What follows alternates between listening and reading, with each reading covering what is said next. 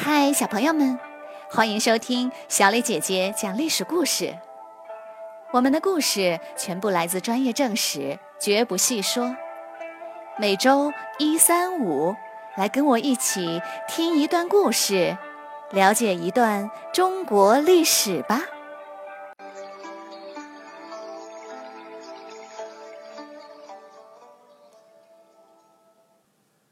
今天。我要给你们讲的故事的名字叫做《辕门射戟》。吕布站在军营前，高大威武，左边是袁术的大将纪灵，右边是刘备。一只铁戟竖立在远远的营门处，在晨雾中若隐若现。吕布拉满了弓，大声说：“我要是一箭射中铁戟。”你们就各自退兵，要是射不中，你们再接着打。吕布抬起手，箭在弦上，每个人都瞪大了眼睛。这个小地方叫做小沛，吕布很熟悉。一年前，他被曹操赶出兖州，当时的徐州牧刘备就让他驻扎在这里。然而，现在正好和一年前反过来了。吕布是徐州牧，是他收留了刘备。那时，吕布败退到小沛，军中粮食不足，非常窘迫。刘备亲自率领大军去抵抗袁术，把一家老小都留在了下邳城。袁术写信给吕布，答应给他粮食，让他偷袭刘备。恰好这时，下邳城发生了内乱。吕布就轻而易举地占领了下邳，俘获了刘备的家人。刘备得到消息后，赶紧率军回救，结果被吕布打得大败，全军溃散。刘备收拾残部向东败退，又被袁术打败了。刘备走投无路，只好向吕布请求投降。自称徐州牧的吕布饶过刘备，同意让他驻军在小沛。然而袁术不肯放过他，派大将纪灵率军进攻小沛，刘备便向吕布求救。于是吕布赶到小沛，把两人叫到一起进行调解，这就有了开头的那一幕。吕布瞄了瞄远处的铁戟，手一松，嗖的一声，箭就飞了出去，当，正中铁戟。围观的人全都欢呼起来，纪灵不敢与吕布为敌，几天后便退兵了。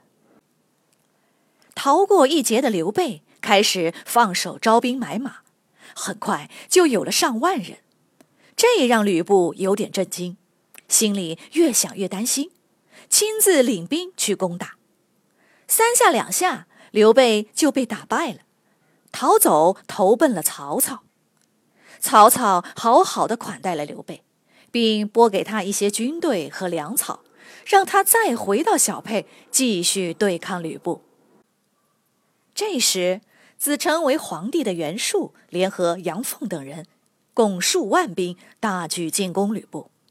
只有几千兵、几百匹马的吕布给杨凤写信说：“你和我都是保护过汉献帝的人，怎么能给袁术这个假皇帝卖命呢？”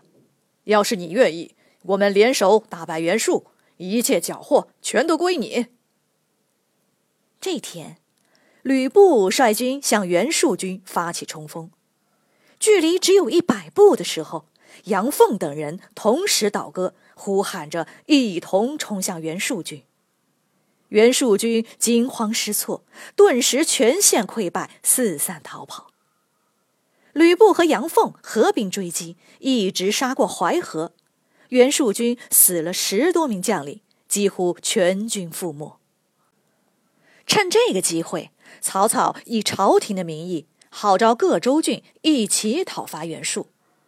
曹操大军势如破竹，袁术手下的官员纷纷叛离，袁术只带着少量士兵逃走，从此一蹶不振。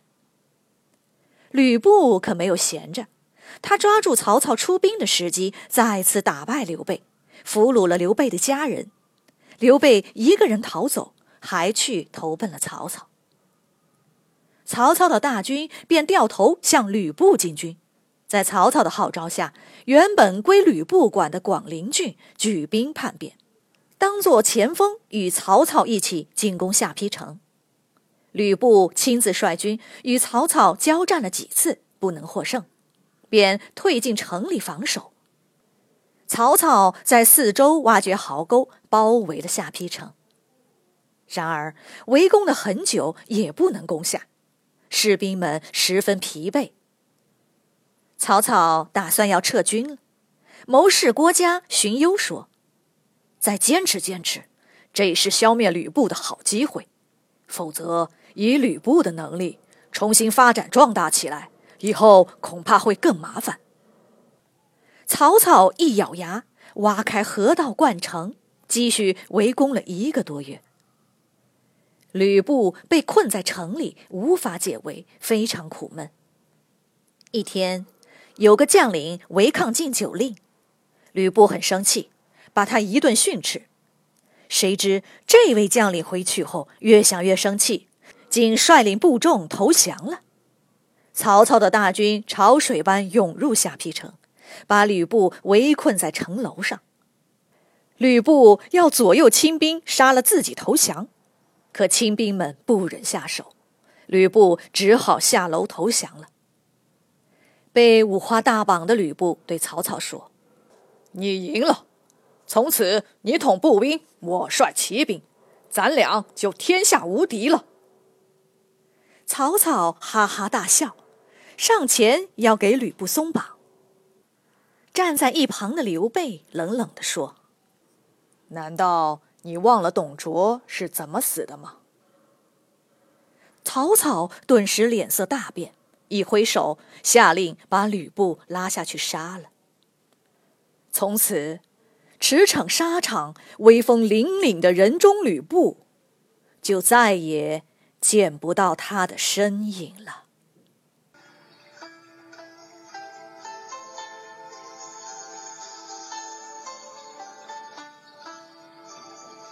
小朋友们，今天的故事就讲到这里，请你来说一说。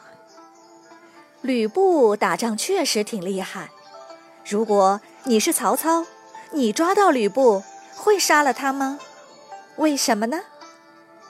欢迎你们到公众号留言，或用语音说出你们的想法。感谢你们今天的收听，我们下个故事再会。